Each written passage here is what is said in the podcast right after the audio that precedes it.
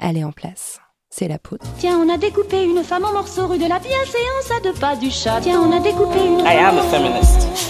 Je vous obsède avec une Je ne me constance suis pas conduit qui appelle quand même je me suis pas l'admiration. d'une façon conforme à ce qu'on attend d'une jeune fille d'abord et d'une femme ensuite. I'm sorry that I didn't become the world's first black classic pianist.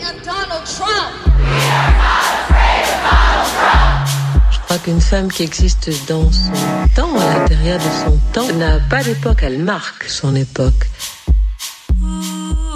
Bienvenue dans La Poudre, une conversation intime, profonde, avec des femmes artistes, activistes, politiques, des femmes inspirantes, des femmes puissantes. Comment sont-elles devenues femmes? Contre quoi ont-elles résisté? Que crient-elles? Que rêvent-elles? Que lisent-elles? Je suis Lorraine Bastide et aujourd'hui, je reçois Olysses. le jour où j'ai commencé à faire les choses par moi-même et pas pour plaire à X ou Y, j'ai vraiment eu l'impression que c'était ça être une femme. J'ai beaucoup hésité avant d'appeler cet épisode Olysses, le nom de scène que s'est choisi mon invité le jour où elle a décidé de faire de la musique sa vie. J'aurais pu aussi l'appeler Cécile Cassel, du nom qu'elle avait endossé du temps de sa carrière de comédienne. Car dans cet épisode de La Poudre, je continue d'interroger la révolution féministe qui peine à faire bouger le milieu du cinéma français. La voix d'Olysses est passionnante, car en passant d'un monde à l'autre, elle a pu comparer les pratiques et interroger ce qui sépare une chanteuse d'une actrice. Son parcours de vie est lui aussi fascinant. Contrairement à d'autres invités de la poudre, elle est née dans un milieu privilégié. Elle a pu très tôt accéder à des savoirs et des lieux qui l'ont aidée à intégrer le merveilleux monde du showbiz. Son parcours, vous le verrez, a pourtant été semé d'embûches et de discriminations sexistes. C'est une femme engagée, déterminée. Je suis très fière qu'elle ait souhaité venir partager son expérience avec vous, ici, venant ajouter un nouveau volet à cette fresque qui raconte comment les femmes du XXIe siècle se sont construites et que vous, chères auditrices et auditeurs, m'aidez à bâtir chaque jour. Avec Olysses, nous avons parlé de Montmartre, de performance et de camion. Olysses, vous êtes compositrice, autrice et interprète. Vous avez obtenu un disque d'or pour votre premier album My Name Is. Votre deuxième album Rather Than Talking va certainement rencontrer le même destin. Olysses, c'est votre nom de scène, celui en tout cas que vous avez choisi pour votre activité de rockstar. Auparavant, vous avez eu une autre carrière de comédienne avec un autre nom, Cécile Cassel, qui était lui aussi euh, un pseudonyme. L'une des raisons qui fait que je vous admire est la détermination avec laquelle vous avez endossé vos nouvelles peaux. Un beau jour, vous êtes montée sur scène en blonde platine et vous avez clamé Je suis une rockstar et je m'appelle Olysses. Et vous êtes mise à danser. Et tout le monde a acquiescé. Personne n'a même songé à vous contester cette légitimité-là. C'est quelque chose que je trouve inspirant, cette faculté à s'inventer et à convaincre. Il y a autre chose que je sais de vous, parce qu'on se connaît un peu en dehors de cette chambre, c'est que vous aimez euh, l'émission, que vous la connaissez bien. Alors j'ai une question un peu bizarre à vous poser euh, pour commencer. Qui est la femme qui, qui va faire la poudre avec moi aujourd'hui? Est-ce que c'est Olysses, Cécile Cassel ou Cécile tout court Oh, c'est un peu de tout ça, mais c'est Cécile tout court en fait, parce que et dans Ulysses comme dans Cécile Cassel, il y, a, il y a Cécile tout court avant tout. Après, euh, les, les pseudos que j'ai choisis, c'est c'est un peu une étiquette pour aller dans les dans des vecteurs différents, mais tout part de moi au départ. Je vous appelle juste Cécile alors. Bah oui, oui, oui, on va faire simple. hein. ouais. Alors, euh, Cécile, vous avez grandi dans le 18e arrondissement à Paris, je crois. Tout C'était comment cette enfance? C'était très joyeux parce que j'ai habité euh, à Montmartre à une époque où Montmartre était encore un petit village où c'était pas encore un, un, un Euro Disney euh, complètement euh, aseptisé avec euh, que des maintenant des boutiques de luxe de, fringues rue des Abbesses et puis dans ma rue la rue où j'ai grandi rue du Chevalier de la Barre maintenant c'est un enchaînement de boutiques de souvenirs à l'époque il y en avait deux et puis il y avait une boulangerie, il y avait une boucherie, il y avait, enfin, c'était vraiment un petit village de campagne presque. Et j'ai un souvenir très joyeux de Montmartre. Et en revanche, maintenant, je ne me verrais plus du tout y habiter. Mais, mais à l'époque, ouais, il y avait quelque chose de. J'ai toujours eu l'impression de grandir un petit peu à la campagne. Dans une carte postale parisienne, un peu à la Amélie Poulain, c'est ça qu'on imagine en, y- en vous Bah, écoutant. Non, parce que c'était beaucoup plus euh, métissé que ça. Ah ouais. Moi, j'étais à l'école euh, du côté du bas de la rue du Mont-Cenis. Mm. donc plus proche de la mairie du 18e et tout ça. Et c'était vraiment un quartier populaire. Là où j'habitais moi, c'était une petite enclave, euh, je- comme une petite, euh, une petite province euh, jolie et sympa. Euh, et j'étais à l'école dans la partie beaucoup plus populaire du 18e. Donc euh, non, Amélie Poulain, c'est trop, c'est trop vieille France. Ouais. Avec tout le respect que j'ai pour le film, hein, ouais. mais qui voilà. est un peu a- aussi daté dans une époque Oui, qui voilà. pas celle de votre enfance. Exactement. Mm. On vous parlait comment quand vous étiez petite? Ça dépend de qui déjà. Dans votre maison, dans votre famille, vos parents par exemple Alors, dans ma famille, euh, on m'a jamais parlé comme une enfant, déjà. Mon père, il m'a toujours parlé, euh, il a jamais pris des voix débiles ou il s'est toujours adressé à moi euh, comme il s'adresserait à quelqu'un d'autre, avec sûrement des formes plus douces, mais euh, il s'est toujours adressé de la même manière avec moi, enfant, qu'avec les autres. Et surtout, j'ai constaté bien plus tard, je suis née dans une fratrie et j'ai toujours été éduquée de la même manière que mes frères. C'est-à-dire qu'il n'y a jamais eu de distinction. La vraie distinction, c'était que j'étais la dernière. Mais ça n'était pas du tout le fait que je sois une fille. Mm. Je, vous ai, je vous ai lu euh, ou entendu dire que, en, en tant que petite dernière, vous étiez obligée de vous battre un peu plus pour exister. Oui, bien sûr. Bah, quand vous avez deux grands frères, euh, des vrais gaillards euh, comme, comme ceux que j'avais, avec beaucoup d'écart en plus, euh, pour vous faire entendre, euh, il faut, faut crier un peu plus fort. Mais ça n'a rien à voir avec le fait que ce soit une famille artistique. C'est, je crois, le cas dans beaucoup de familles. Quand on est euh, le petit dernier, on est choyé et en même temps, pour faire sa place, il faut, euh, il faut, il faut crier un peu plus fort. D'ailleurs, je parlais très très très fort quand j'étais petite. À un moment, vrai on a même cru que j'étais sourde. C'est vrai Ouais. Faire du bruit littéralement. Ah oui, oui, je faisais beaucoup de bruit, Mhm. beaucoup de gestes, beaucoup de bruit. Votre euh, maman euh, était journaliste, je crois? Alors non, en fait, c'est drôle parce que alors la maman de mes frères était journaliste Ouais. et on, souvent on donne à ma maman qui n'est pas la même le même métier. D'accord. Pas du tout. En fait, elle est euh, elle est directrice d'une boîte de relations publiques D'accord. Euh, et elle s'est toujours occupée de euh, autant de festivals de cinéma que de sport beaucoup. Euh, c'est une fan de rugby, par exemple. Voilà. C'est marrant ça. Et, euh, et donc, elle gravite dans des milieux artistiques, sportifs, euh, divers et variés. Et c'était quel genre de femme dans votre enfance? Qu'est-ce qu'elle vous transmettait comme, comme valeur comme, Alors, moi, c'est assez drôle parce que j'ai vraiment petite des souvenirs d'un papa poule. J'ai mon père était très présent à la maison en fait. C'est-à-dire que le quotidien c'était mon père. Euh, j'ai même recroisé quelqu'un il y a pas longtemps qui m'a qui m'a dit ah mais c'est drôle que je vous vois. Je me souviens de vous à l'époque. euh, je prenais des cours de danse classique très jeune.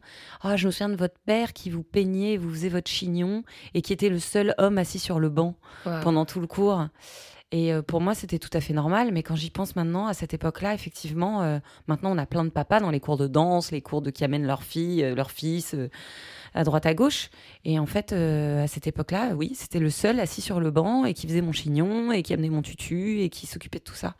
Donc en fait, au quotidien, j'ai plus de souvenirs dans mon enfance de mon père. Donc votre mère, c'était quoi Businesswoman, toujours en déplacement, assez... euh, Oui, oui, oui. Et puis, euh, et puis ma mère, elle était très aimante, mais pas, pas impliquée dans la maison, en fait. Euh, pas vraiment impliquée dans la maison.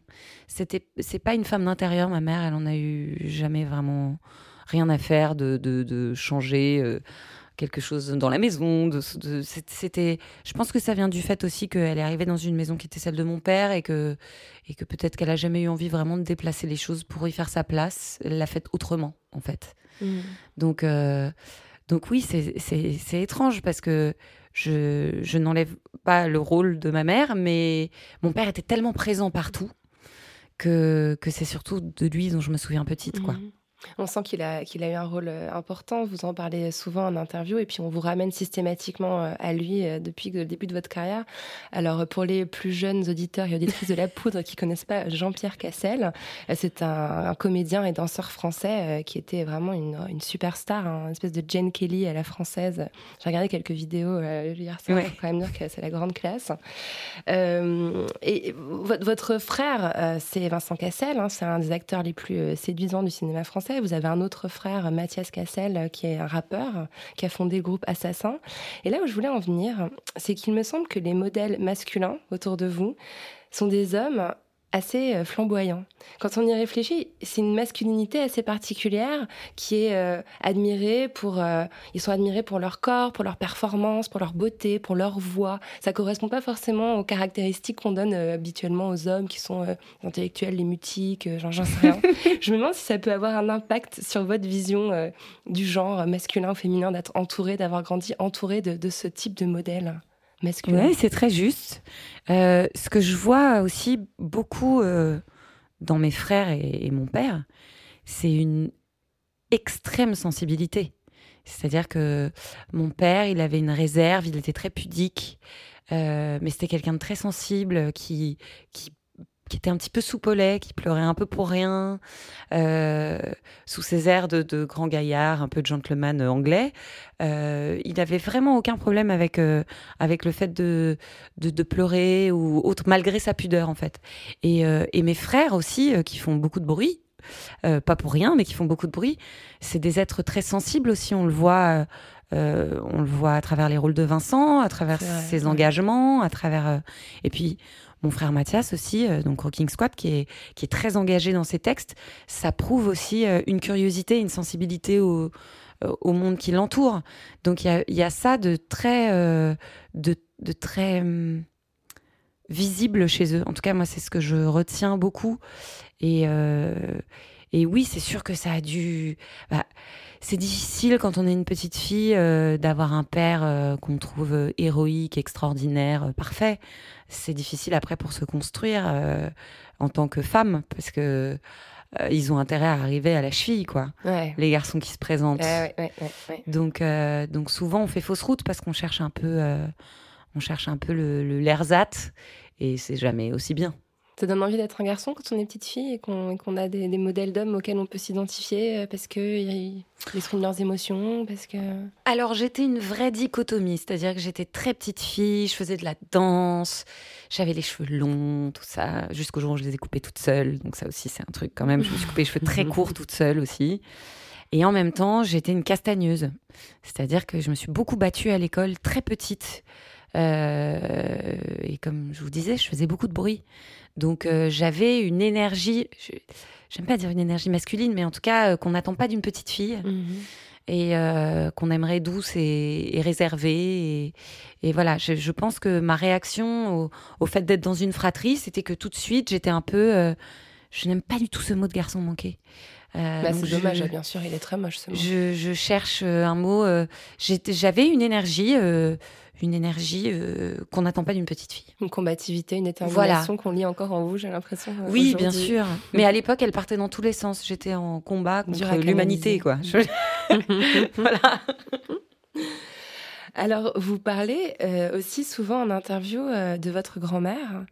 Euh, maternelle. Maternelle, une musicienne, pianiste, chanteuse qui est encore là, je crois, qui, suit votre carrière.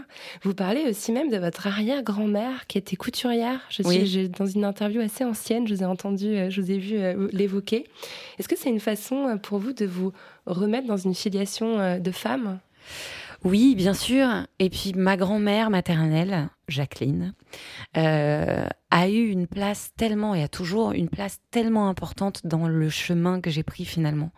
Je m'en suis pas rendu compte, mais euh, euh, ma grand-mère que je voyais tous les mercredis après-midi, qui me faisait tous les midis exactement le même repas. Quand j'y repense, c'est fou.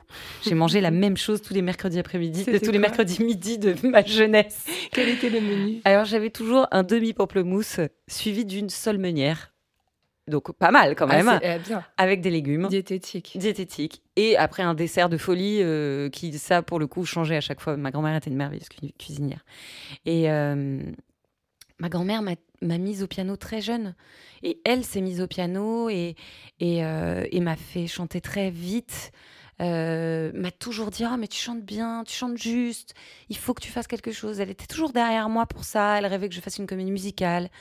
Je pense, ma grand-mère, elle c'est une, c'était une vraiment très belle pianiste qui fait partie de cette génération de femmes qui ont arrêté de travailler pour s'occuper de leurs enfants, de son enfant pour le coup. Et je sais que ça a été un immense regret dans sa vie, pas du tout d'élever sa fille, mais en revanche de, de devoir faire ce choix-là. Elle aurait pu faire carrière comme, euh, comme pianiste. Oui, comme concertiste ou comme pianiste de jazz. euh, donc, euh, elle m'a souvent parlé de ça avec beaucoup de regrets. Et, et je pense qu'elle m'a donné beaucoup de force aussi par rapport à ça, de ne fais pas comme moi.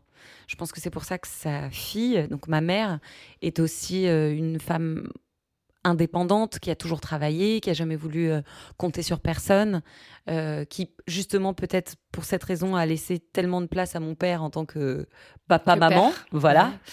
Euh, et et ma grand-mère, oui, elle a une place incroyable. Et puis elle me parlait beaucoup donc de sa mère à elle que je n'ai pas connue et qui était euh, euh, donc petite main dans des, dans des très grands ateliers de couture. Et il reste de tout ça des vestiges incroyables chez ma grand-mère de, de robes euh, haute couture, cardin, rochasse, enfin des, des, des- des pièces extraordinaires et où on voit tout l'artisanat et tout le travail de ces femmes, quoi. C'est magnifique. Ouais, mais c'est marrant de voir que la filiation, elle vient peut-être pas forcément du côté d'où on a envie de vous l'attribuer. Enfin, Bien sûr. des deux côtés, en fait. Euh, évidemment, évidemment, bien sûr qu'elle vient des deux côtés.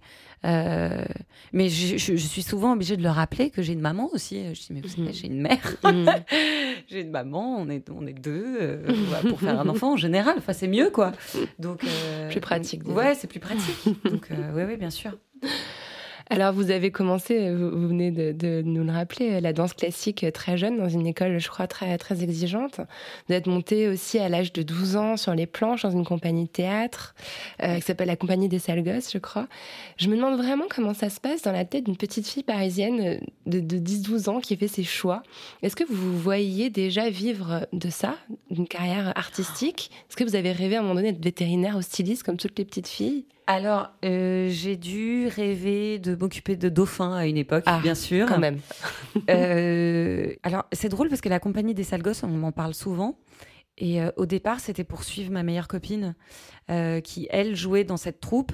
Et j'avais tellement envie de faire comme elle parce que j'étais complètement subjuguée par, euh, par elle. Et, et donc, j'avais envie d'être aussi cool qu'elle et d'être avec elle.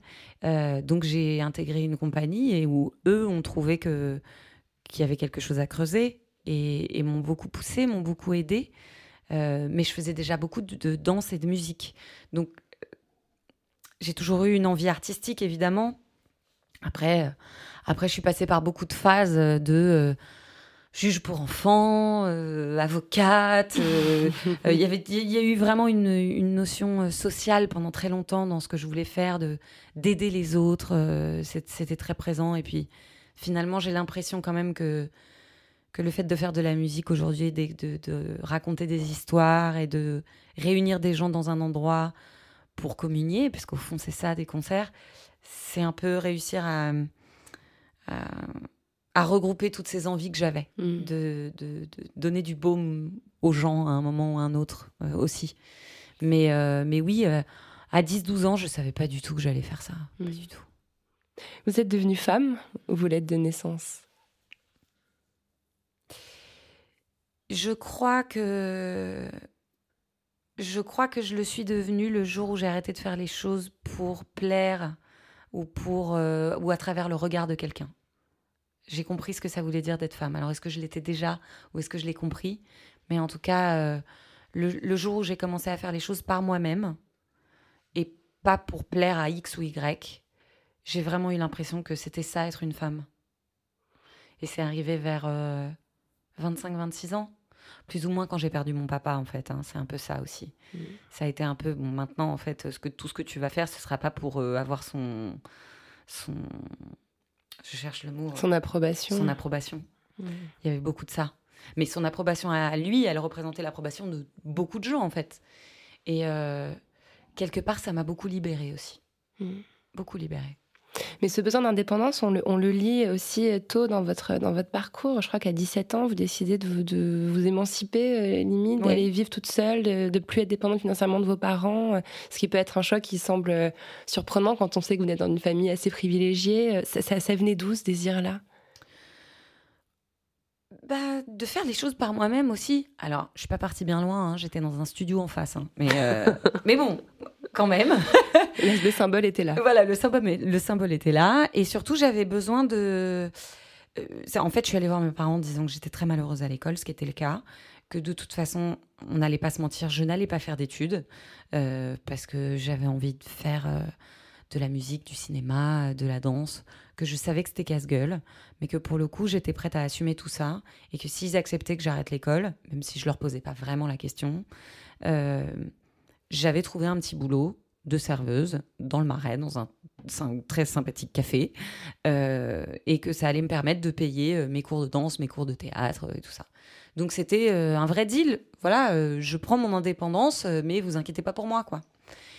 Et hum, je sais pas, j'ai eu besoin de tout ça aussi pour m'affranchir un peu de de ce qu'on pouvait penser. Justement que tout était facile et privilégié. Euh, moi, j'ai vraiment eu euh, à l'école, ça n'a pas été agréable du tout, hein, jamais. Il y a toujours eu un,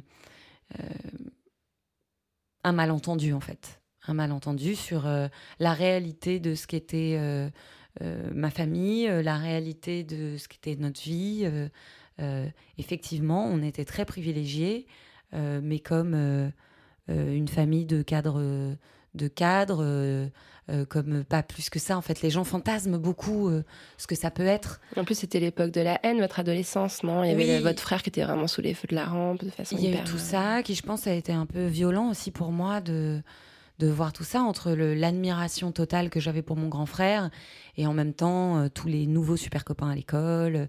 En fait, c'était un peu une crise identitaire tout ça. C'était euh, Mhm. et moi dans tout ça en fait, euh, Mhm. je suis qui et et les gens s'intéressent à moi pourquoi? Mhm. en vrai. Euh, parce que quand j'étais petite, c'était les mamans euh, euh, qui avaient très envie que leur fille ou leur fils soit copain avec moi parce que elles étaient un peu amoureuses secrètement de mon père. Et puis adolescente, c'était les ados qui avaient envie d'être avec moi parce que j'étais cool, parce que mes deux frères étaient cool. Il y avait un peu toujours un truc de lié à quelqu'un. Je me pose toujours la question de savoir si le fait d'être une femme a, a beaucoup joué là-dedans ou pas, en fait. Euh, ma mère a jamais eu de problème avec le fait d'être la femme d'eux. Euh, moi, il a fallu que je m'en affranchisse très vite. Mm. J'étais très en colère contre ça mm. Être la femme d'eux. euh, quand on me présentait comme euh, mes, mes pauvres petits amis avec qui j'étais, quand on me présentais comme euh, leur copine, ou je vais dire oui, mais je suis quelqu'un moi aussi. Enfin, j'avais vraiment Ouais. espèce de. Ouais, vous avez couple avec, avec, rage. avec des, des hommes du cinéma. Enfin, je le dis, on, Oui, on s'en oui, moque oui. de votre vie, de je vos me ex. mais pourquoi je me mets dans une galère pareille? Temps, Ouais. je choisis pas les gens dont on tombe amoureux. Mais, mais vraiment, ça me rendait folle. quoi. ouais. Et ça aussi, il a fallu l'apaiser à un moment. Mm. Avec moi-même, pas avec les autres. Après, les autres, ils continuent à se, à se- à se poser des problèmes, mais ça, c'est pas le mien. Mais au début de votre carrière, vous le disiez beaucoup. hein, vous disiez même, euh, je vous ai entendu dans un vieux Hardisson, vous avez 20 ans. Là t'aime, mais là. là, là, là. Être à 20 ans sur le plateau d'Hardisson, mon Dieu. Et, et vous dites euh, que finalement, ça vous a plutôt desservi d'être la fille d'eux, qu'on a été avec vous plus exigeante, euh, plus dure. Et en vous écoutant, je me dis quand même, c'est, elle a aussi bénéficié de de savoir extrêmement tôt, elle a aussi bénéficié d'un réseau que d'autres gens n'ont pas. Est-ce qu'avec le recul, ça vous semble avoir été plutôt euh, un privilège ou, ou vraiment vous, maintenez que ça a été euh, un handicap Alors, il y a plusieurs choses qui sont très pragmatiques. C'est sûr que en fait, euh, on, bénéficie euh, de pouvoir voir ce que c'est au quotidien comme métier. Et ça, c'est gagner des dizaines d'années. Quand on arrive dans un cours de théâtre, on va apprendre son travail, son métier, mais quand on sort d'un cours de théâtre, on ne sait pas les à côté. C'est-à-dire, on ne sait pas que ça va être dur, que ça va être des hauts, des bas, qu'on n'est jamais arrivé, que rien n'est acquis, que, enfin, voilà, toutes ces choses-là, on a beau nous les dire, il faut les avoir vécues pour le savoir. Moi, je l'ai vécu en voyant mon père, Mm. avec les années de vache maigre, avec euh, euh, c'est plus dur, le téléphone sonne moins, euh, lui se battant pour trouver d'autres d'autres choses, voilà. Donc ça, et qu'est-ce que la célébrité et l'exposition, et, et tout ce que ça engendre aussi de pas très joli. Mm. Donc, donc ça, c'est sûr que j'ai gagné des années là-dessus sur beaucoup de pièges aussi. Mm. En revanche, euh, le réseau, moi, ça s'est toujours retourné contre moi. C'est-à-dire que déjà, pragmatiquement, quand vous aviez un film avec mon frère, si on cherchait sa petite amie, eh ben déjà, dans un Ça film sublime, ça pouvait pas être moi. Donc déjà, ça fait pas mal de rôles, parce que des rôles de femmes, il y en a pas 50 non plus. Euh, ensuite, il y a plusieurs fois, je me suis retrouvée euh, avec des directeurs de casting qui avaient insisté pour qu'on me voie parce que dans les dix filles à ce moment-là, de cet âge-là, je faisais partie de la liste. Et puis j'arrivais, d'un coup, je me retrouvais face à un producteur ou un réalisateur qui m'avait croisé enfant et qui d'un coup, limite, me frottait le haut de la tête et en disant Oh, ça me fait tellement plaisir de te voir, oh, qu'est-ce qu'elle a grandi Et pour qui j'étais absolument pas crédible. Et qui me disait Oh, tu sais, non, mais pff, non, ça va être trop bizarre pour moi. Ah, je sais, bah ouais, ma merde, euh, je... va falloir que je bosse à un moment. Et en fait, quand on regarde dans mon CV, les gens avec qui j'ai travaillé sont des gens qui ne sont affiliés ni de près ni de loin à ma famille. Mm. Jamais. Mm. Jamais. Donc, euh, est-ce que ça m'a desservi ou pas? J'en ai aucune idée au final. Je sais juste que par moments, c'était rageant parce que j'avais envie de travailler Mm. et que euh, on aurait préféré avoir une personne lambda euh, que moi. Et vous, dites souvent que le cinéma, euh, c'était presque pour vous un hasard, quelque chose qui vous a rattrapé comme ça. Pourtant, c'est un hasard qui a duré plus de 10 ans et presque 40 films. Votre filmographie, elle est hallucinante. Je dis, ah, mais Cécile, elle en a fait tant que ça Bah, alors, un hasard, je sais pas, en fait, je sais pas trop. Oui, oui, d'une certaine manière, euh, je suis rentrée dans des cours de théâtre au départ pour être une artiste complète. C'est-à-dire que j'avais appris la musique, j'avais appris le chant, la danse. Et comme je rêvais de faire de la comédie musicale, je me disais que ce serait plutôt pas mal de savoir euh, dire un texte euh, à peu près correctement. Et dans ces cours de théâtre, un agent m'a repéré et m'a proposé euh, de me représenter. De là, j'ai commencé à faire des castings et très vite, j'ai fait le casting de la bande du drugstore. Voilà, par exemple, exemple parfait, la bande du drugstore, on était 700 personnes à avoir passé le casting pour créer cette bande. Je n'ai pas tué les 699 autres personnes pour réussir à décrocher ce casting. Euh, ça a été au, au fur et à mesure, après de longues semaines de casting et de recall euh, non-stop. Et euh, quand je dis que ça m'a rattrapé, c'est qu'à un moment, je me suis prise au jeu. C'est-à-dire que une fois que j'ai fait un film, que, ça s'est- que c'était ce film qui, qui s'est bien passé, euh, on m'a proposé d'autres projets, et puis d'un coup, j'ai eu envie d'en faire d'autres, et puis quand on me disait non, bah, ça me donnait encore plus envie d'en faire, et, et ainsi de suite.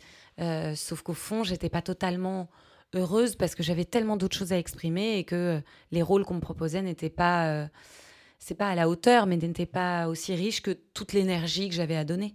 Donc, euh, il a fallu que je trouve un autre vecteur dans lequel j'allais pouvoir m'exprimer vraiment. Hmm. Vous avez aussi fait du théâtre. Oui. J'ai été interpellée par une pièce que vous avez jouée au théâtre en 2010 qui s'appelle Le 20 novembre Oui. de Lars Noren. 2010 déjà, mon Il Dieu. me semble, ouais. Alors, c'est l'histoire vraie d'un jeune Allemand qui a pénétré dans, un, dans son ancien lycée pour tirer sur ses camarades avant de se suicider. Euh, vous y interprétiez le rôle du, du jeune euh, meurtrier. Euh, déjà, ça m'interpelle, vous pensez bien un rôle de garçon, je trouve ça Mhm. intéressant. Et vous étiez seul en scène avec un guitariste. Ouais. Ça a changé quoi pour vous ce rôle? J'ai l'impression qu'il a été marquant, qu'il a été déterminant. Ça a tout changé. Ça a tout changé. Ben voilà, à un moment, il y a eu cette rencontre avec Jérémy Lippmann. Pas cette rencontre, en fait, ça faisait des années qu'on se connaissait, qu'on se croisait par des amis en commun. Et un jour, euh, au détour d'une fête chez un ami, euh, il m'a dit J'ai lu un texte et euh, il y a une rage dedans que je reconnais chez toi, j'aimerais bien qu'on fasse une lecture. Le lendemain matin, je suis allée à l'ouverture de la librairie pour aller lire ce texte, trouver ce texte. Donc j'ai vu, lu ce texte, je l'ai appelé tout de suite, on a fait une lecture et puis on a trouvé un théâtre, ça je continue à halluciner, qui est un théâtre qui, est, qui, était le théâtre de la Madeleine en plus, qui est programmé ça à 19h alors que c'était une pièce tellement difficile et en plus avec une actrice qui avait jamais fait de théâtre, enfin bon. Bravo, heureusement qu'il y a encore des hommes et des femmes audacieux dans ce métier parce que ça permet des, des projets comme ça. Et ça a été un tournant dans ma vie et puis surtout ça a été la découverte de la scène. Et je faisais de la musique à côté, mais d'un coup, sur scène, j'ai compris que j'étais au bon endroit. L'endroit où j'avais besoin d'être, c'était la scène, parce que d'un coup, je pouvais faire euh, des très grands gestes comme j'en faisais petite, et ça ne posait pas de problème, puisque j'avais un plateau entier pour pouvoir l'habiter. Donc voilà. Et le fait de jouer un homme, Ouais. un adolescent, donc c'est un moment ambigu de la vie euh, d'un garçon en plus, On a fait le choix avec euh, le réalisateur de me mettre dans, juste dans des vêtements assez informes pour que juste ma silhouette disparaisse derrière. À cause des répétitions, de toute façon, j'avais énormément maigri, donc euh, j'avais plus de forme du tout. Et euh, il m'a juste accroché les cheveux. J'étais déjà blonde, alors pas blonde platine, mais j'étais déjà blonde. On m'avait juste accroché les cheveux. Et à la fin, il y a toute une partie de la pièce qui est en anglais et où on ne sait pas très bien si c'est un rêve ou autre. Il m'avait demandé de me détacher les cheveux parce qu'il avait l'envie qu'on ait un ange d'un coup qui apparaisse. Et euh, ça a été un énorme travail sur la voix. Mais très vite, je crois euh, qu'on a réussi notre pari et que les gens oubliaient, ils avaient un ado avec tout ce que ça a d'ambigu, c'est-à-dire euh, la voix qui parfois part un peu euh, au milieu, dans, les aigus, parce qu'elle n'est pas encore totalement maîtrisée, et, que, et que le propos était tellement fort de toute façon que c'était pas très important le, sexe de, de, la personne qui l'habite, quoi. Hmm.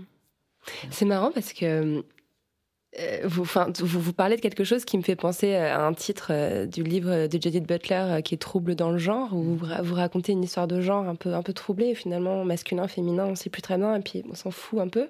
Et c'est drôle parce que moi, il y a un mot qui me vient tout le temps quand je pense à vous, quand, quand je m'intéresse à ce que vous avez fait, à ce que vous me racontez, c'est le mot performance, qui est aussi un mot très fort chez Butler, la performativité du genre, ou le fait d'être femme, c'est quelque chose qu'on joue finalement.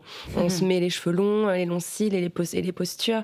Et, et je trouve qu'il y a cette idée de performance, même performance scénique, performance physique, performance, euh, de, le fait de jouer, qui, qui, est, qui est fort et qui est incarné euh, en vous. Je sais pas si vous voyez ce que je veux dire. Bien idée sûr. de performance. Bien sûr, tout à fait. Mais parce que j'ai grandi avec, euh, avec des, des icônes euh, qui étaient totalement dans cette énergie-là. Euh, gamine, moi j'ai bouffé du Liza Minnelli. Tina Turner, euh, Michael Jackson, euh, euh, que des gens qui impliquaient tellement leur corps dans leur travail, Mm. tellement. Et je pense qu'il y a une certaine forme aussi de d'intégrité pour moi artistique dans le fait de s'impliquer totalement. Je pense qu'on en revient toujours à mon besoin de prouver, c'est regarder comme j'ai transpiré quoi. Et et dans le sport, je retrouve beaucoup beaucoup de choses qui me plaisent dans la scène. Euh, le dépassement de soi, la communion avec les gens. Il y a, que la musique et, et le sport qui, qui communient de manière si universelle euh, les peuples et les gens. Et donc c'est magnifique. Et, euh, et oui, bien sûr, la performance. Vous parlez de votre corps et, et c'est aussi quelque chose dont je voulais vous parler. Je, je sens une espèce d'exigence aussi euh, extrêmement forte sur votre corps. D'ailleurs, vous, vous l'avez beaucoup modifié, ne serait-ce que ces cheveux blond platine euh, qui vous changent vraiment beaucoup. Presque on ne vous reconnaîtrait pas par rapport à. Ouais. Et, et- et votre corps que vous maintenez, j'ai l'impression très mince, que vous entraînez beaucoup. euh, On sait, on sait que vous courez. euh. Est-ce qu'il n'y a pas aussi une forme de discipline, un peu une- la notion de discipline qui est forte dans votre, euh, dans votre approche de. Ah si, bien sûr. Ben, je viens de la danse classique à la base. hein. Mm. Donc très petite, euh, j'ai contraint mon corps énormément. Maintenant, je j'essaye de l'appréhender différemment, de moins le contraindre euh, parce que j'ai envie d'être un peu plus douce avec moi-même. Mais euh, mais oui, oui, oui. euh, déjà parce que je suis obligée d'avoir cette dis- discipline-là parce que mes concerts sont très physiques et que pour tenir euh, sur la longueur, ne serait-ce que pour le souffle, il faut que je cours, il faut que je fasse du sport, il faut que je voilà, il faut que je, je m'entretienne, sinon je vais finir par faire des concerts assis sur un tabouret et ce sera un peu moins rigolo. Puis avec la musique que je fais, ça s'y prête moins. Mais peut-être que j'y viendrai un jour. C'est marrant parce que j'avais l'impression que Ulysses était apparue un beau matin, euh, d'un seul coup qu'elle avait éclos. Et en fait, euh, vous avez passé presque trois ans à faire des tournées, des premières parties de concerts de façon euh, pas hyper visible médiatiquement, avant de sortir votre premier album. Comme si vous aviez un peu pris le temps de prendre votre élan. Complètement. Et alors, c'était une véritable volonté que médiatiquement, on ne soit pas au courant. Sûrement, c'est sûrement pour ça aussi qu'à un moment, j'ai changé de couleur de cheveux, que j'ai pris un nouveau nom, euh, parce que j'avais besoin de passer par les mêmes étapes que n'importe quel autre euh, groupe ou chanteur. Euh, à un moment, si vous venez de- je ne sais où, euh, on va dire de Caen, euh, vous arrivez de Caen, et ben vous commencez à jouer dans les clubs euh, qui entourent votre maison, puis ensuite de manière régionale, et puis avec un peu de bol, vous faites quelques dates en dehors de votre région, puis vous arrivez à Paris, puis vous faites, voilà, les choses se font au fur et à mesure, vous apprenez votre métier, et puis vous jouez devant des gens qui n'en ont rien à foutre, qui ne savent pas qui vous êtes. Moi, j'avais besoin d'en passer par là aussi, et surtout, ça me permettait Et c'est ce qui s'est passé le jour où il y a eu un intérêt, j'étais prête. Ouais. Et j'allais pas me faire démolir parce que j'avais appris mon métier Mm. et qu'il y avait encore plein de choses et- à apprendre et je suis en- encore en train d'apprendre tout le temps. Mais s'il y avait eu un intérêt médiatique à mes premiers concerts, je serais pas là en train de parler aujourd'hui. Je me Mm. serais fait défoncer. Mm. Et ça aurait été bien normal. Ça a été euh, dur de, de, de faire, de connaître ce succès-là sans, sans le regard de votre papa qui était euh, apparemment essentiel. euh. Euh, Bah, j'ai pensé à lui à plein de moments où je me suis dit, tiens, ça aurait été cool qu'il soit là. Mais en même temps, euh, il est partout parce que la chanson qui m'a ouvert toutes les portes, je l'ai écrite pour lui. Donc, euh, tous les soirs, quand je chantais cette chanson qui était celle que les gens connaissaient, Come Back to Me. donc. Come Back to Me, oui, pardon, c'était comme une petite incantation qu'on envoyait vers l'univers. C'était incroyable. Mm. Le jour où j'ai réalisé ça, d'ailleurs, j'ai pas pu chanter la chanson, j'ai pleuré toutes les larmes de mon corps. On était à Solidays, je me souviens. J'ai laissé les gens chanter un peu en Patrick Bruel, quoi. Et, euh, et je, je pouvais plus chanter parce que je me rendais compte comme euh, de, de, la de sa présence si forte. Mais est-ce que s'il avait été encore là, j'aurais été capable de faire tout ça? J'en sais rien.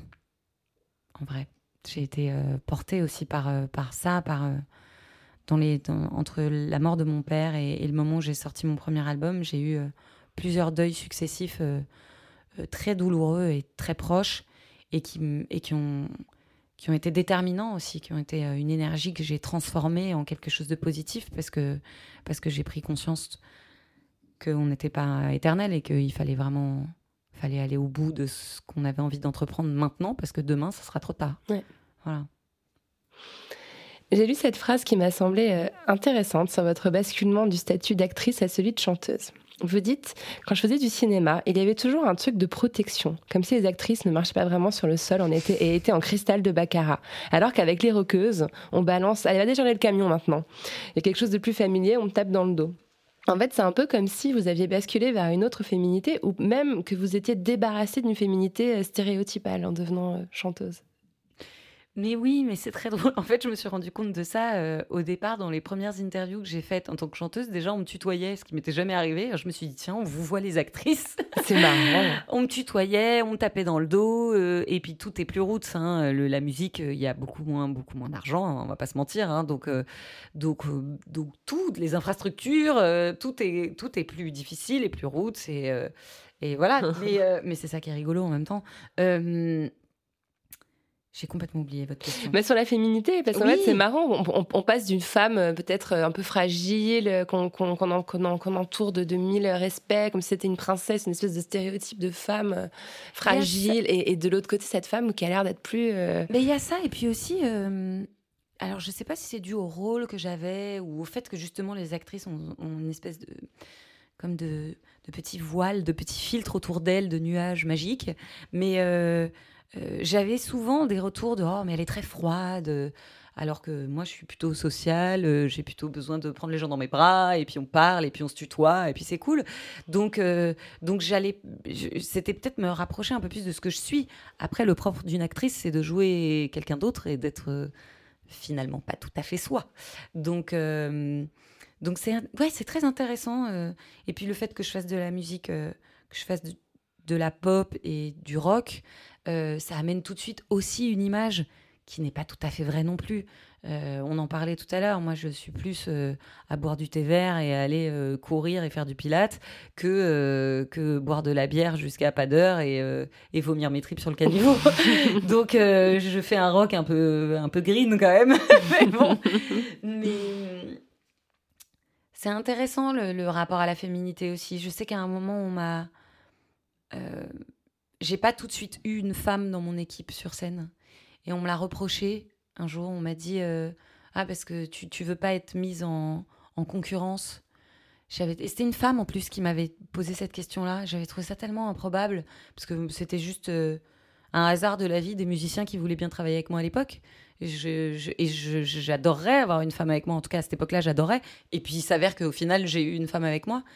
Et ça n'a pas du tout été une réaction à cette réflexion, mais ça m'avait vachement euh, troublée qu'on me dise ça.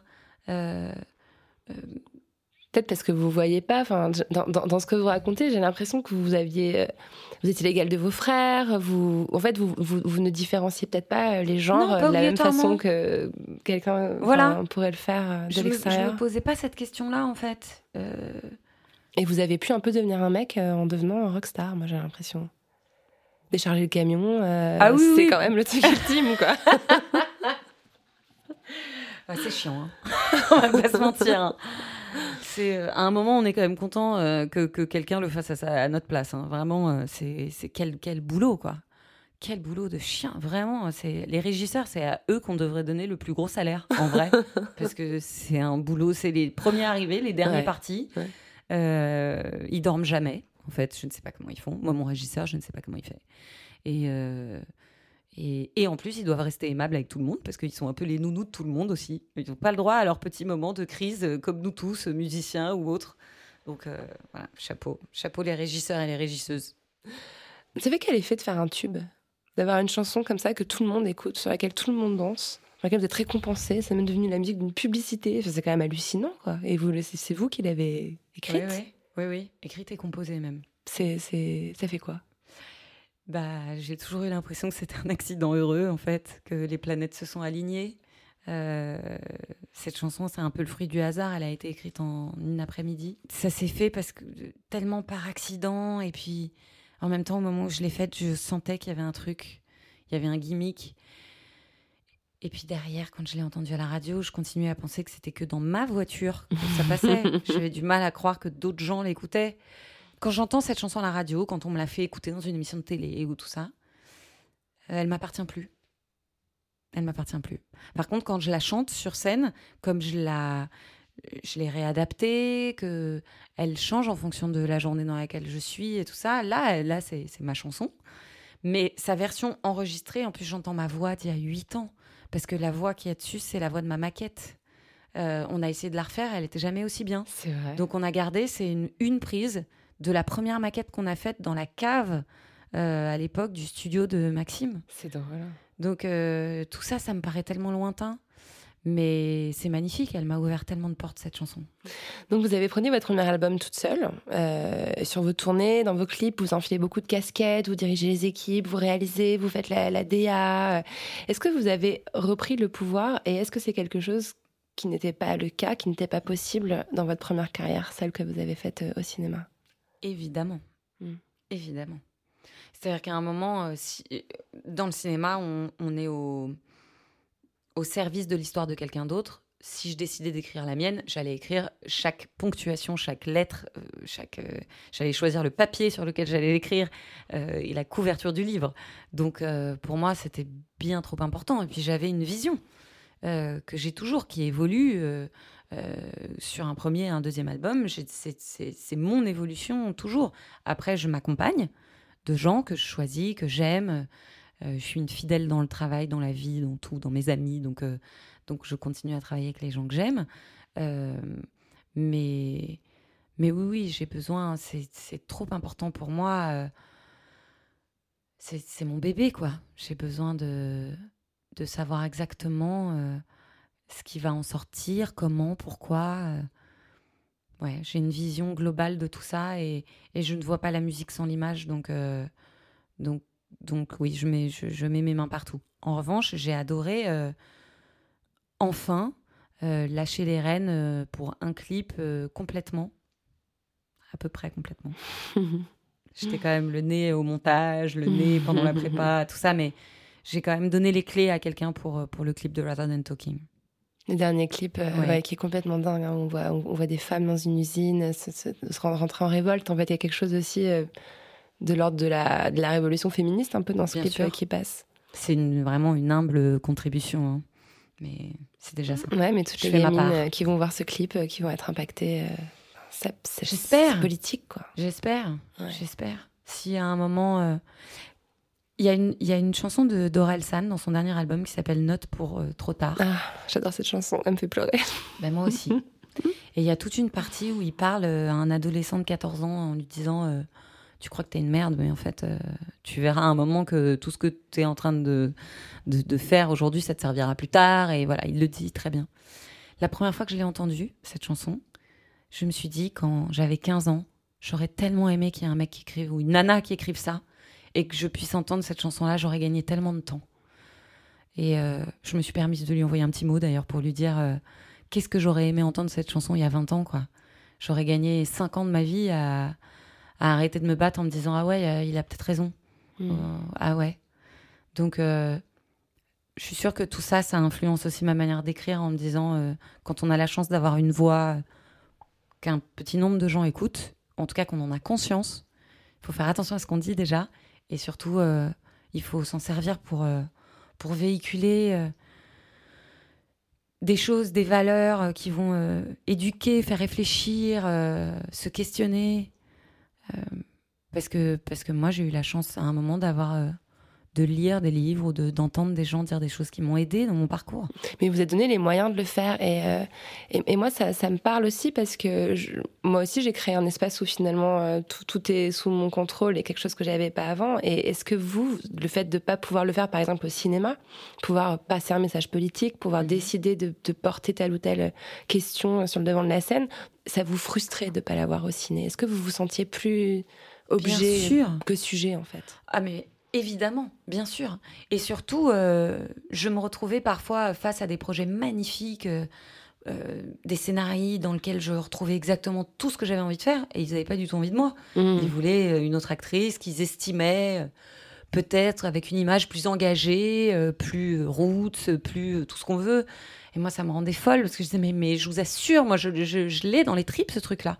Et en même temps, du fait que très vite, euh, avant même qu'on sache euh, que je faisais du cinéma, mon nom évoquait quelque chose, n'importe quel engagement que j'aurais pu prendre aurait été mal interprété Dénaturé par. dénaturé, euh, euh, pris pour euh, de l'opportunisme euh, ou un placement parce qu'on parlait pas de moi. euh.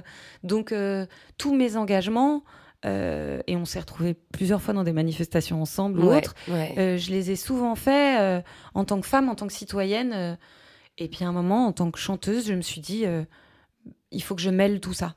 Parce que maintenant, j'ai un vecteur dans lequel moi, je peux le dire, qu'en fait, ça fait des années que tout ça, ça me révolte, et qu'à ma manière, je vais battre le pavé quand il le faut, j'ouvre ma gueule, ou bien même, euh, j'en parle autour de moi. Rien que de débattre autour de soi, c'est déjà le début. C'est c'est ce, qui, c'est ce qui sauve la démocratie. Quand on parle et qu'on communique et qu'on et qu'on débat et qu'on s'engueule, c'est qu'on peut encore le faire. Ça commence clairement euh, par là. Bah oui. Mhm.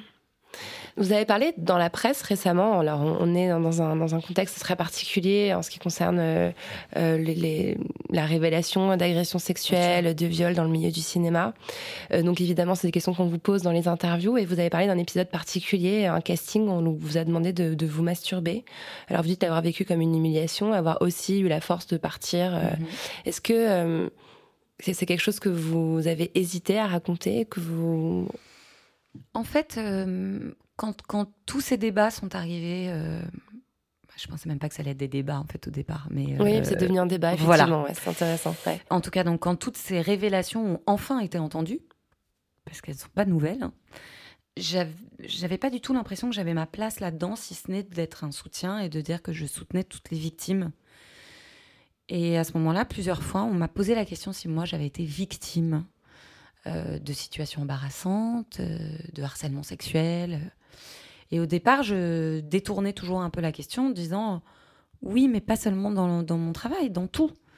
Malheureusement, quand je pose la question autour de moi, je ne connais pas une femme qui ne s'est pas retrouvée, au moins une fois dans sa vie, dans une situation extrêmement embarrassante, euh, si ce n'est plus. Voilà. Et donc, je trouvais euh, un peu déplacé de ma part d'aller dire oui, j'ai été victime de telle ou telle chose. Voilà. Et puis je me suis un petit peu fait piéger parce que je me suis retrouvée face à plusieurs journalistes qui avaient vraiment envie de leur petit moment croustille où j'allais enfin raconter euh, qu'il m'est arrivé quelque chose. Et puis à force et par confiance avec euh, une journaliste avec laquelle j'étais, j'ai dit oui une fois. Je me suis retrouvée dans un casting où euh, euh, on m'a fait lire une scène et dans lequel il était écrit à ce moment-là, elle se masturbe. Et la personne en face de moi m'a dit euh, ce serait bien qu'on voit si tu es capable euh, de le faire, donc j'aimerais bien qu'on filme la lecture. Et le rôle demande ça, donc, euh, donc m'a soumis l'idée que ce serait bien que je me masturbe. À l'époque, j'étais armée pour. J'ai eu une chance immense. en tout cas, oui, j'ai eu une chance immense à ce moment-là d'avoir les armes qui m'ont permis le courage de me lever et de partir. Mm. Ça n'a pas empêché que derrière, je me suis sentie très humiliée, Mm. j'ai énormément pleuré, j'ai appelé mon agent hurlant. Voilà. Il s'avère que la personne dont on parle, je ne sais même plus son nom, Mm. elle n'a jamais fait de film, elle n'existe pas dans l'univers. Voilà. Mais je n'ai jamais voulu à un moment euh, me positionner en tant que victime ou autre, et j'ai été très malheureuse que tout, soit ça, tout ça soit repris de cette manière-là, parce que je trouvais ça indécent vers les gens qui ont vraiment vécu des choses Ouais. dramatique, déjà premièrement. Et je trouvais ça extrêmement euh, déplacé euh, de réduire ça à elle a arrêté le cinéma à cause des castings, Oui, euh, sûr. où on lui a demandé de se masturber. Ça a été caricaturé. Ça a été caricaturé et je trouve qu'on a besoin d'un peu de mesure et de décence en ce moment parce que euh, ce qui est important, ce sont les victimes et qu'est-ce qu'on va faire pour les aider et qu'est-ce qu'on va faire pour qu'il y en ait moins et de moins en moins et qu'il n'y en ait plus. Le débat, c'est ça le vrai débat. Le débat, c'est pas des femmes qui doivent se crêper le chignon, comme c'est le cas en ce moment. Bien sûr. Et ce qui, me pareil, me rend extrêmement triste. Et je trouve que la manière dont la presse euh, traite tout ça est très limite. Ouais. Que c'est très difficile de lire des choses vraiment intéressantes euh, qui ne sont pas que impulsives. C'est qu'on cherche Avec en la fait, petite euh, phrase, beaucoup euh, le- voilà. la polémique, la révélation Exactement. croustillante, euh, la phrase choc, euh, alors qu'il y a tellement de femmes qui pourraient avoir des propos euh, éclairés, mesurés, scientifiques, politiques. Voilà. Mm. Donc euh, je j'attends, euh, peut-être que je suis passée à côté, euh, l'article de fond intéressant qui va me dire ce qui concrètement Mm. va se passer à partir de maintenant et qu'est-ce que ça va changer. Ouais. Et moi, je me demande pourquoi en France, les actrices ne se lèvent pas à ce que vous, ce que vous racontez de ce casting. Alors évidemment, c'est un cas isolé et puis c'est pas euh, apparemment un réalisateur hyper connu qui l'aurait fait 800 Non, fois. bien sûr. Mais c'est quand même assez révélateur. C'est des choses dont on sait qu'elles se passent dans le milieu du cinéma. C'est un milieu qui est extrêmement sexiste où tous les hommes prennent les décisions. Les actrices sont quand même dans des postures qui sont parfois un peu humiliantes. Il y a des injonctions de, de- de physique, de, de beauté qui sont absolument délirantes. Euh, pourquoi il n'y a pas une actrice qui se lève pour dire MeToo les, Fran- les actrices françaises ont l'impression qu'elles ont peur de se faire, euh, je sais pas, euh, blacklister ou. euh, Mais il faut du courage pour ça. Il en faut beaucoup, ouais. Il faut du courage. Euh, et d'ailleurs, on le voit quand on voit certaines révélations d'actrices qu'on entend aujourd'hui, mais qui sont des femmes actrices hollywoodiennes qu'on a fait taire il y a 10 ans, 15 Ouais. ans, et puis qui d'un coup ont disparu. Et donc maintenant, on retourne le truc en disant Oh, mais regardez, c'est des ringardes qui veulent qu'on parle d'elles. Mais peut-être qu'en fait, on- elles ont arrêté de bosser parce qu'à un moment, elles ont ouvert leur gueule. Et je pense qu'en France, il y a beaucoup de femmes euh, qui. Déjà, l'engagement, l'engagement et l'engagement politique en France est beaucoup moins euh, habituel chez les actrices qu'à Hollywood, où les femmes prennent part, où ça fait partie du job aussi, euh, d'un coup, de se positionner pour Ouais, telle ou telle vrai. chose. Il y a aussi- Ça Mhm. fait vraiment partie d'un truc. euh, elles ont toute une cause qu'elles défendent. Il y, a tout, il y a tout un truc aussi, il y a tout un, un business aussi autour de ça, euh, d'image qui est très important, où à un moment on vous fait savoir que ce serait bien que vous positionnez, que vous soyez ou écolo ou féministe, ou voilà, enfin, faut que vous choisissiez un peu votre cause. En France, c'est beaucoup moins le cas. En France, euh, en France on est soit euh, euh, super militante, euh, comme, euh, comme sont Agnès Jaoui, Josiane Balasco, des femmes qui n'ont qui, qui, qui ont pas eu de problème, ou Emmanuel Béard à une époque, Ouais. qui se sont vraiment Mais positionnées. elle l'a payé cher. Emmanuel Béard. Elle per- payé elle a perdu des contrats avec des annonceurs beauté. Exactement. euh. Donc je pense que tout ça, ça fait un peu peur euh, bah, que, que beaucoup de- d'entre elles ont peur de plus bosser, tout Ouais. bêtement. Des rôles de femmes, il y en a peu. Euh, des femmes, il y en a beaucoup. Euh, et qu'elles n'ont pas envie de se positionner, ce que je peux très bien comprendre, parce qu'elles ont peur de plus bosser et que c'est un effet de masse. S'il y en avait 10 d'un coup qui se levaient, il y en aurait peut-être 100, mais il en faudrait une. Alors Léa Seydoux a parlé à l'époque, euh, et Marion Cotillard de, de Harvey Weinstein, euh, mais elles, elles prennent beaucoup moins de risques parce que, euh, même si c'est sûrement, ça leur a demandé beaucoup de courage d'en parler, parce qu'elles sont déjà très établies. Mm. Euh, c'est compliqué aussi aujourd'hui. Ouais, et puis elles ont parlé du côté américain, elles ont pas parlé du côté français. Exactement. Mm. C'est c'est tellement un moment particulier où, euh, Mm. où aussi on peut pas euh, obliger aux femmes de s'engager si elles ne sentent pas cette force-là. Euh, on peut pas. je pense que tout le monde doit le faire comme il le sent, parle au moment où il en a besoin. Et, et aussi, on est dans un moment où euh, on n'est pas comme avec vous, où on a une heure pour se parler, pour, euh, pour aller au fond des choses. Euh, Les choses sont reprises et, et sont, et sont réinterprétées, sont amputées d'une partie de, de leur contexte. C'est compliqué de parler aujourd'hui. Hein. Ouais. Je- J'en ai fait les frais, donc je peux en parler Ouais, ouais. facilement.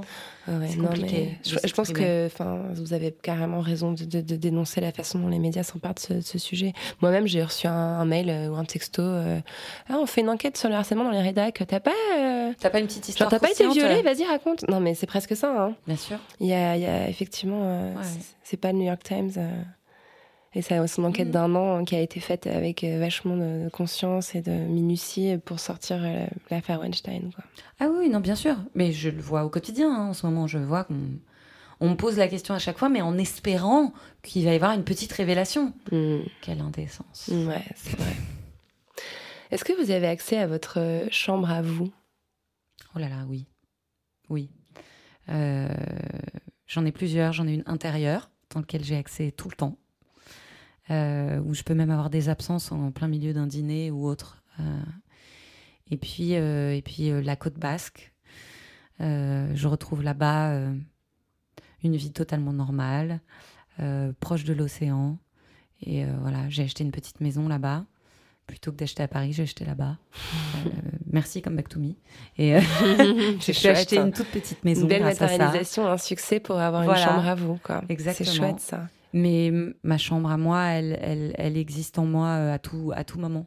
Je suis une très grande marcheuse, par exemple, et euh, à n'importe quel moment du jour et de la nuit, j'ai juste à marcher et, et plus rien autour ne, ne peut m'atteindre. Mm. Est-ce qu'il y a un, un livre sur la table de chevet dans cette chambre que vous pouvez recommander, un endroit, euh, un livre dans lequel vous vous réfugiez parfois? Il y en a plusieurs. Euh, il y a déjà du Suzanne Sontag. Ouais. Euh, il y a, après sa mort, son fils a récupéré tous ses, ses- toutes ses ébauches, ses journaux intimes. Et c'est c'est un livre qui s'appelle Révélation, si mon souvenir est bien, ou Renaissance, je crois. Ouais. Euh, et qu'on peut lire un peu de manière décousue aussi, parce que ce sont des bribes de, de pensées euh, qui parfois font une demi-page et parfois font dix pages. Et euh, c'est un livre qui est sur ma table de nuit, pour le coup, vraiment. Et euh, il y a un très beau livre sur le deuil de Joanne Didion, ouais. qui s'appelle L'année de la L'année pensée, magique, magique. qui m'a beaucoup, beaucoup aidée à une époque. Ça évoque quoi pour vous, la poudre? Ça évoque avant tout ma grand-mère. Ma grand-mère, elle sent la poudre. La poudre, euh, vraiment, euh, la poudre de riz, quoi.